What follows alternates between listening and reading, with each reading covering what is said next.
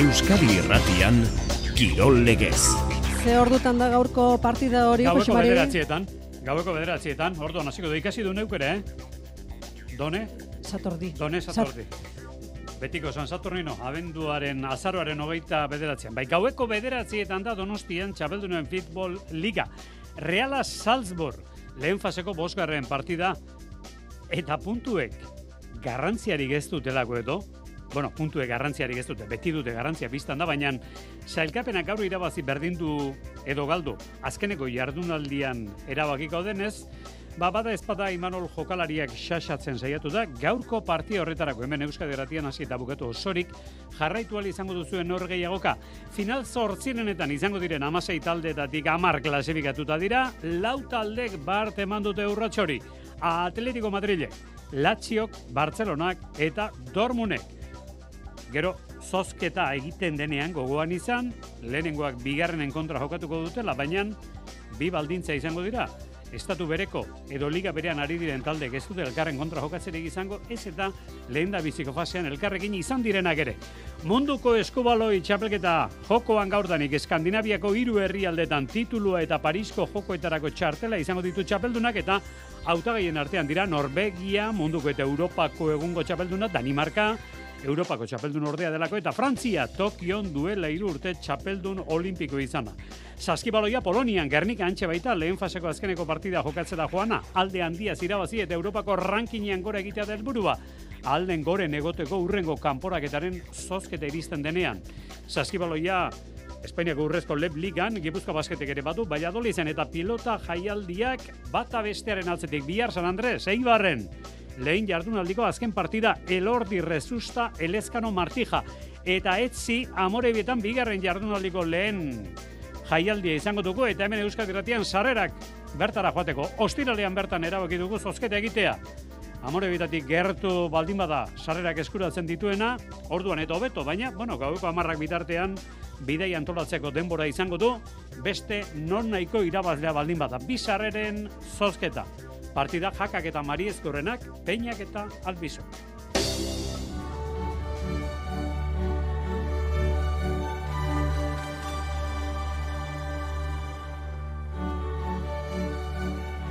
Bueno, ez berria ez, realzalearen belarrietarako, txapeldunen ligaren ereserkia, eta ez da gainera, bakar emate guztoko zuen, bueno, kitxo, abendua musika bukatuko da noetan.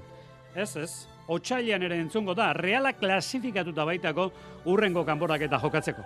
Amar puntu ditu, lau jardunalditan bildu dituenak. Hiru partida irabazi bait ditu, bat berdin du, zazpi gol alde eta bi kontra. Tartean, Europako bi transatlantiko izan da, Inter eta Benfica, hau nork aurre ikusten zuen. Bueno, behar bada Juan Antonio Larrañagak, gero kontatuko digu hori. Gaurko partiari buruzko xehetasuna biltzerakoaz. Maitane Urbieta, Arratxa Leon!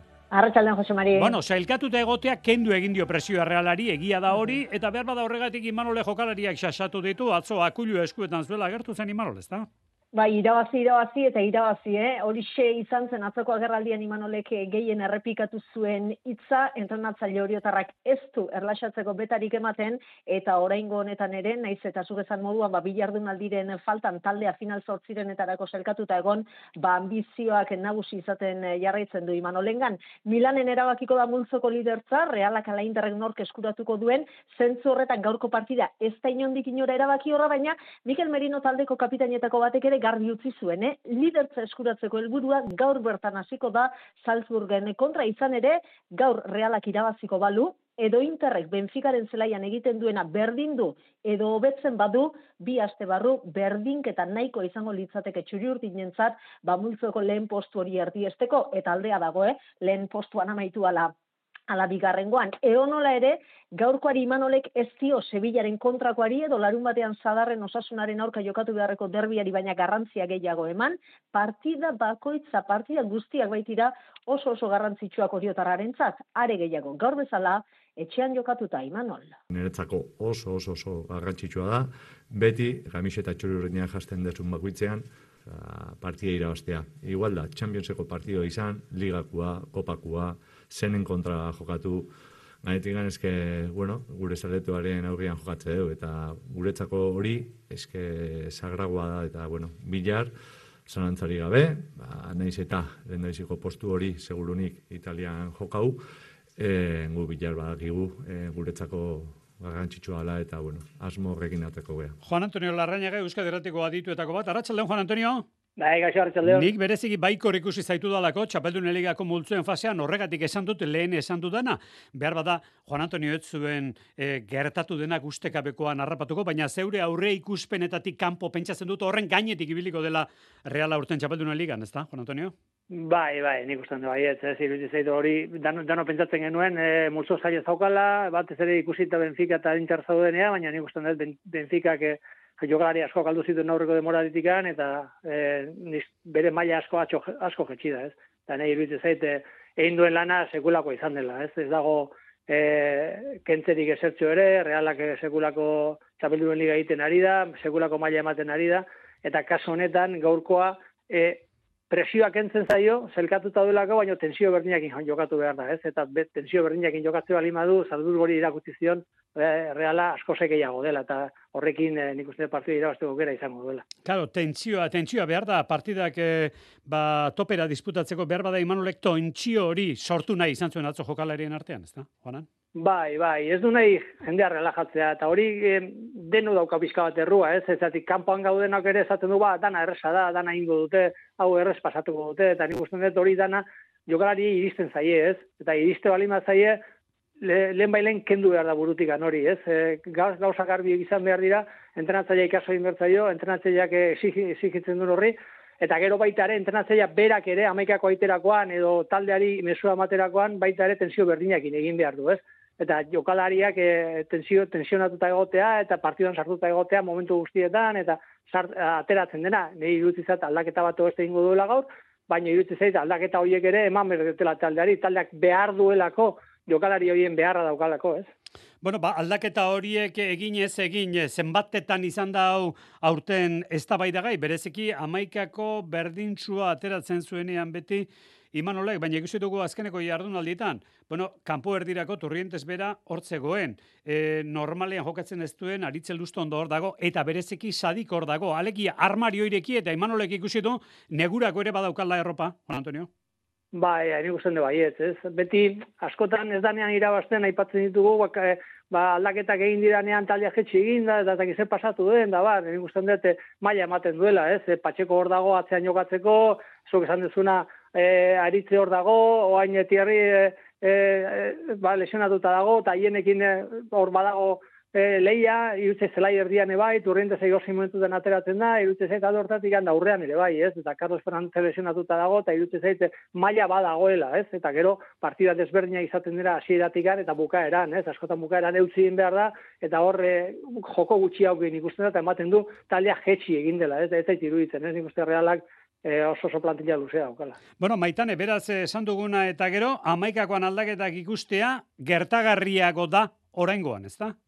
Bai, egia da irautza hondirik ez dela espero, baina ez da galazko amaikakoa zelairatza ere ikusteko dago hori bai, tierni haienei haieni atxeden emateko ote dagoen eta eskuin egalean, ba Álvaro Odriozolak traore ordezkatzen duen alaritzen aldeko aposto egiten duen. E, Imanolek zelai erdian Merinorekin zer gertatzen den ere ikusgai dago izan ere iruindarrak bitxartel hori ditu pilatuta multzen fase honetan eta hirugarrena ikusiko balu ezingo luke Josefe Meatzeko partida erabaki horrean jokatu eta aurrean baipatu duzuen e, gisa, ba, zarikek eh, jarraituko du, eh, aziratik jokatzen, ba, azken bi partietan bezala. Xe, Zebillaren kontra, ama hilabeteko gol lehorteari amaiera jartzarekin batera, ba, orain arte realeko jokalari gisa gehi, eh, minutu gehien jokatu zituen partida izan zen, eta pentsatu nahi dugu, ba, iru eguneko tartea bakarrik egon arren, ba, zieratik e, zelairatzeko moduan egon daitekeela, eta mumo eta zaharianek ere izan dezakete aukerarik eh, hasieratik eh, jokatzeko. Garbi daukagun gauza bakarra, Andres Silbak ez duela, eh, hasieratik jokatuko,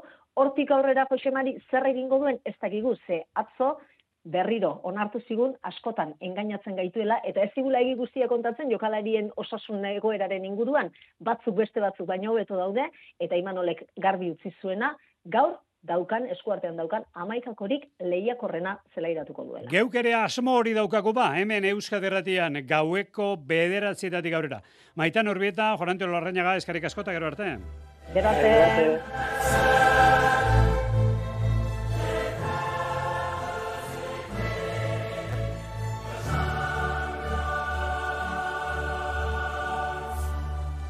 Txapeldunen Liga Euskadi Irratia. Gaur Realearenatik zuzenean, Reala Salzburgo gaueko bederatzietatik aurrera. Zelaitik bertatik Maitane Urbieta. Jon Altunak zuzendua, Juanan Larrañaga eta Gari Urangaren iritziz gain, Iker Galartzaren galartzakeria. Batzen gaituen futbola, Euskadi irratian. Gaur donostian jokatuko denaz gainera, partida garrantzitsua badaude, ze esan Sevillari buruz entrenatzailea bera ere soka lepoan duela hor dabil. Diego Alonso Uruguaitarra, Real Madrid Napoles beti erakargarri gaueko bederatzi eta Madrilen, eta bereziki hile bizikoa Manchester Uniteden zata Galatasarairen zelaian irabazi beharra daukalako, bai edo bai. Eta Paris Saint-Germain ere bart izan duen ataka benetan gaiztoa, lauro geita emezortzigaren minutuan zen partida alamoduzko penaltia erakutsi dute barren laguntzarekin. Paris Saint-Germainen alde eta nola edo ala azkenean Mbappek berdin dual izan du Isakek, Newcastleko Isakek aurretik sartuta zeukan gola, beraz Paris Saint-Germain bizirik da. Eta klasifikatu egin dira bart Atletico Madrid eta Lazio Borussia Dortmund eta Barcelona. Txapeldunen liga gogoan izan, berriro esango dugu, abenduaren amabi amairuan jokatuko da azkeneko jardunaldia. Eta binakako pilota txapelketan hemen lehen da biziko jardunaldia ditugu. Esate baterako bigarrena amore eta etxanon datorren ostiralean. Jaka Mari Eskurrena Peña Albizu. Partidera kargarria, lehen da biziko jardunaldian, bikote irabazleak direlako. Baina Jaka Mari Eskurrena entzunda zer datorkio gogora handera albizuri? Bai, e, aurreko nik izan ez, e, jonek eman, erikek bukau, nik uste e, e, teorin bikote perfektua dela. Baina, bueno, e, ostira gu gure etorreko geha, gure maia ematen badu nik uste e, gerra emateko aukera duzkeula eta eta hori iso lortzen duen. Albizuk eta Peñak irabazi egin zuten lehen da biziko partida aurreko igandean segura, baina Peñak esan zuen zarbait zorroztu beharreko ikusi zuela bere jokoan albizurenean hori zehazteko eskatu diogu gaur amore betan albizuri. Bueno, nik uste bikote bezala ondo ulertzen gala, bakarrik, bueno, bakoitze bere e, leku nioal, ez? E, nik pelota batzu galdu nituen galdu beharretzienak, bea gantxokin da inkomodo ibilizan, e, etzon zabaleko raia bihatzen, nik uste e, arlo pertsonalen dara gai, ez? Bikote bezala nik uste ondo lertzen gala, ja iruaren urtea dugu, eta bueno, e, haber gure maila hoi e, lortzen duen, eta hor gora juten gara. Partida ostiralean jokatuko da, amore bete etxanon, bizarrera ditugu, hemen Euskadi Erratian, eta erabakitugu zozketa ostiralean egitea, denbora ematea, oraindik ere mezua bidali ez duten pelota zalei, 6 zortzi zortzi, 6 6 0 0 0 Horengo honetan ez dugu langari jarri, bidali mezua, eta zozketa garbi egingo dugu, galdera arantzun beharrik ez duzue orengo honetan. Baina, bigaren jardunaldiko kontu kontuak lehen da bizikoak erabat isildu ez direnean. Bihar San Andres, Eibarren festa eguna da, badakigu beste osagai batzuk ere badituela biharko egunak, baina guk bada ezpadan benua mai gainean jarriko dugu. Eibarren elordi rezusta Elezkano Martija Jonander dela, oz? Eibarren egun handia da San Andres eta alako esemailako partida antolatu dute bibitako lehen jardunaldia osatzeko. Elordik eta rezustak Elezkanoren eta Martijaren aurka jokatuko dute bihar astelena pilotalekuan. Bibikoteak lehen puntu eskuratu nahian hariko dira. Aitor Elordik berreskuratu du konfiantza bere jokoan eta hori baliatu nahi du irabazteko. Bai, azkeneko partidutan eta bueno, azkeneko astetako entrenamentutan, ba bueno, sentsazioek izan ba urte hasierako sentsazio horrek eh, die pelota gozes bizkat eta eta bueno, izan e, txapelketa hasiera hontan ba bueno, sentsazio horrek ona diela eta txapelketa hasteko ba e, modurik onena izango litzeken hitzako ta Holanda eta eta bueno, ia bintzete puntu gatanik eta linen rekopelatzen haste gasen, azkeni ba bueno, dano dakiu moduen pelotari xoi, ba bueno, konfiantza gehien emotozkune dago eta bireltzik eta ia Holandan. Beste bikoteari dagokionez, Zelezkanok hartuko du min hartutako altunaren lekua lehen jardunaldietan. Nola nahi ere, Marti Jatzelariak esan du amezketa rosatzea dela garrantzitsuena eta bien bitartean ordezko ona dela zaratamokoa. Julen Martija. Printzipioz, e, behar duguna da bera ongi sendatzea eta oaindik badakigu geizki dagoela, orduan, bueno, e, euneko eunan jartzea, eta gero ja bultatuko da, eta bueno, oain danelekin jokatzea tokatu zait, nik uste oso pilotari hona dela, e, aurra aurrean erraz eh, asmatzen du, eta bueno, berarekin oso gustora jokatuko dut ere, eta ba, bueno, partio zaila dukagu, baina saiatuko gara. Jaialdiak hiru partide izango ditu Estelarraren aurretik Dario Bikuña Zabala Erostarbe eta ondoren serie B txapelketako Salaberri Arbizu Mata Gaskue. Unai Mata kordeztuko du min hartuta dagoen esposito. Gaurdanik munduko eskubaloi txapelketa emakumezkoetan eta Eskandinavian behartzuen lurralde ark garatu du gehien eskubaloia eta bereziki emakumezkoetan. Hautagaiak, bueno, Norvegia, Danimarka, Frantzia bera, Tokion urrea lortu zuen duela hiru urte. Emakumezkoen eskubaloia, Eskandinavia, gogo eta hausia egin digu Imanol Alvarez bera berako entrenatzaile. Gaur egun pentsatzen dute han jokatzen da, edo hango jendia jokatzen da eskualoi potentea, indartzuena, eta, bueno, gero, normalian klubeko ligan ez da hain potentea, baina bai jokalarien aldean. Eta gero selekzioekin, ba, beti e, segurazki egongo direla irurok edo egongo dira orgoian. Hiru hoiek Danimarka, Norvegia eta Suedia guk e, Frantzia ere batu dugu. Bueno, kirol disiplina guztietan egonda garapen bat, kirolaria bera garatu da, atletak direla esaten ari gara esan eta esan azken aldi honetan. Imanol Alvarezek esan digu, kirolaria azkarragoak direnez, jokoak gero eta azkarragoa dela. Azkarrago jokatzeko. Azkarrago eta erru gutxiekin, ez? Esaten dute adibidez Norvegia da helburua, helburua edo faroa ez dakit nola esaten den, eh? nola dago denteno begiratzen, ze, ze, ze kirol mota egiten ari dira, ez? Ritmoa altxatzea, baina hori baloi gutxikin galtzea, hori adibidez bera-bera, hor, bide horretan nahi du jutia. Pentsatzen dute hori eskaten dizu ez da importantea, importantea eukitzea jo kalari handiak, baina bai, bai askarrak eta tekniko arloan, oso potenteak. Ez. Lehen jardunaldi honetan, Norvegia autagei nagusiaren partida dugu, gaur zortzi terditan Groenlandiaren kontra, eta ordu berean, maitan etxeberri eta Lisa Txatxet Euskal Herritarrak tarteko dituen Espainiak ere jokatu behar du gaur, Kazakistanen aurka. Hogeita amabi selekzio ditugu, zortzi multzotan banatuta, eta ez aztu, epailen artean bi Euskal Herritar, Jon Bustamante eta Javier Álvarez Mata.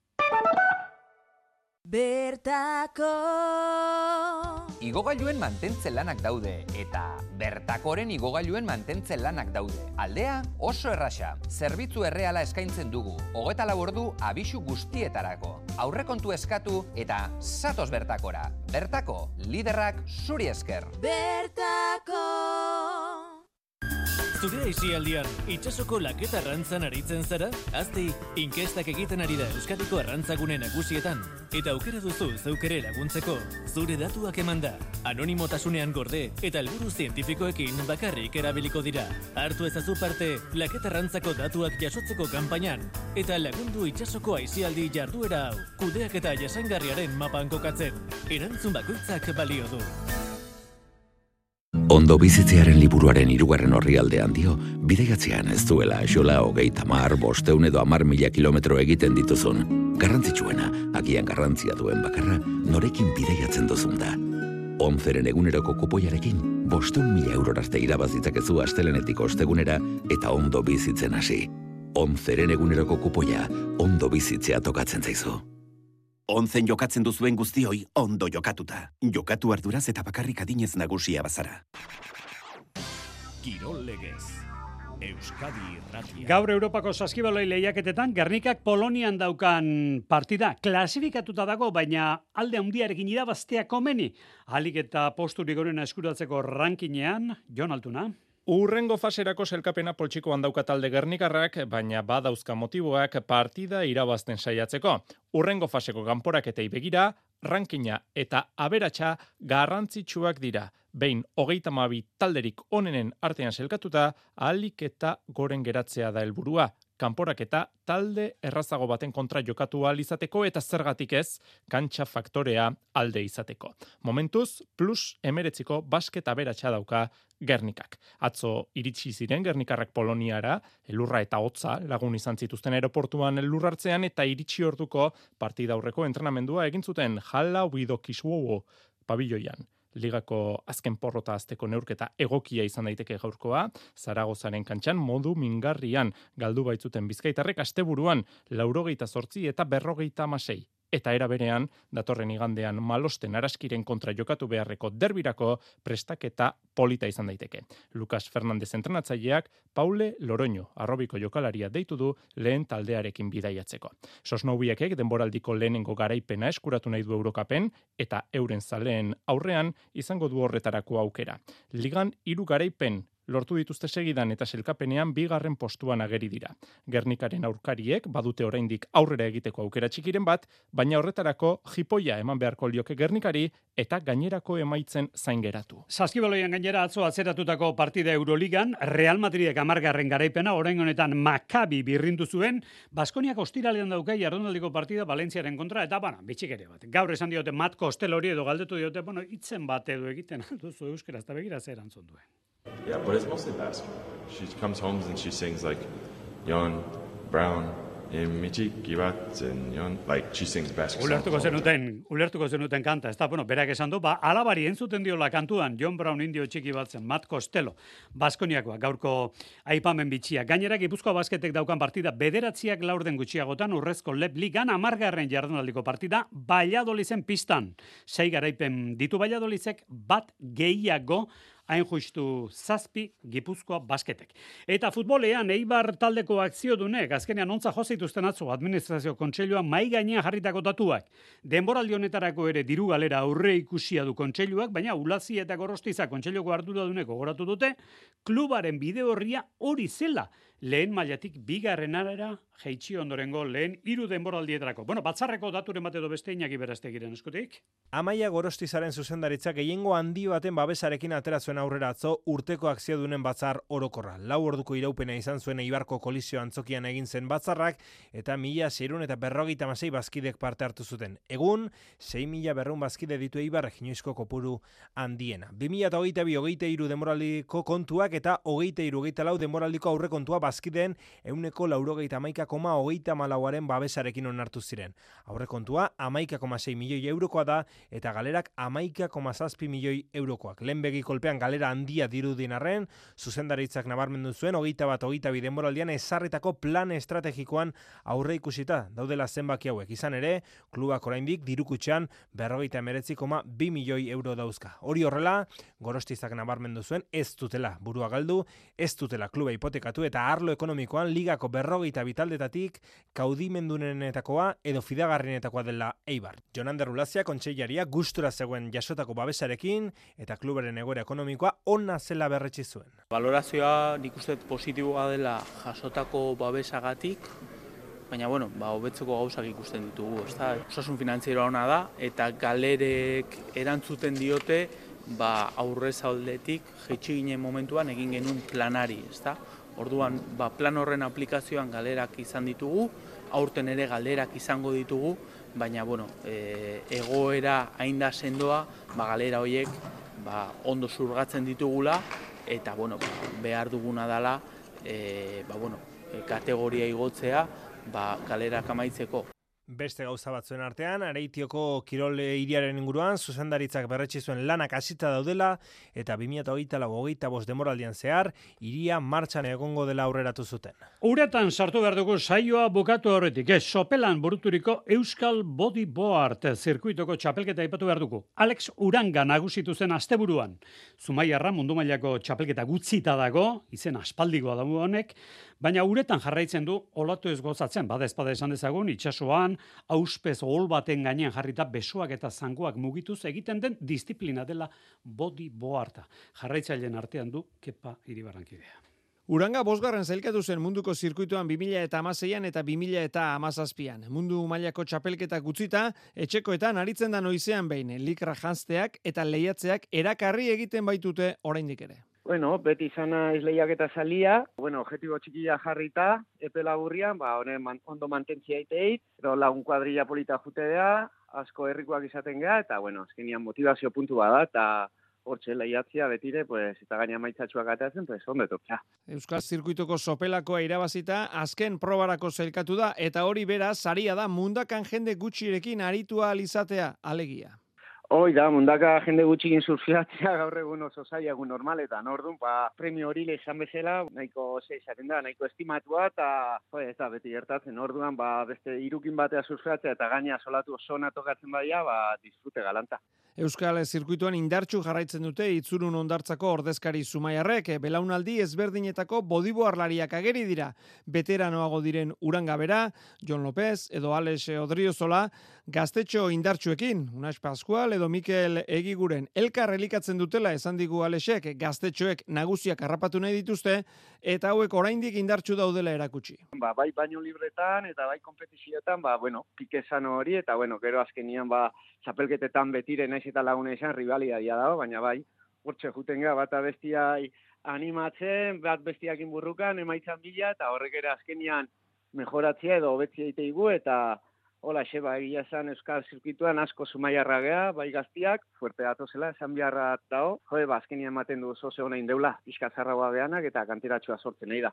Abenduan zehar, baldintzak egokiak direnean jokatuko da, mundakako txapelketa. Azken tarte honetan, gogoratu, binakako pilota txapelketan, serie B, deritzan txapelketan, enpresa, bi enpresek, aldaketa bana egin behar izan dutela lesioak tarteko, alberdi bigarrena kendu egin behar izan du lehiaketatik austura duelako paikok, zena rata ondar gaztea debute egin berritan bera jarri du txapelketan, eta gauza bera gertatu zaio, baikori espositok ere badu, giarretan gora bera bat, eta unai matak ordezkatuko du ondorengo partidatan. Gogoan izan, iluntzeko kiroltartea sortziago egu aldera hasita eta Championseko musika berriz ere bederatzietatik gaurera anuetan. Gaur zuzenean kontatuko dizuegu Reala Salzburg partida, gero arte.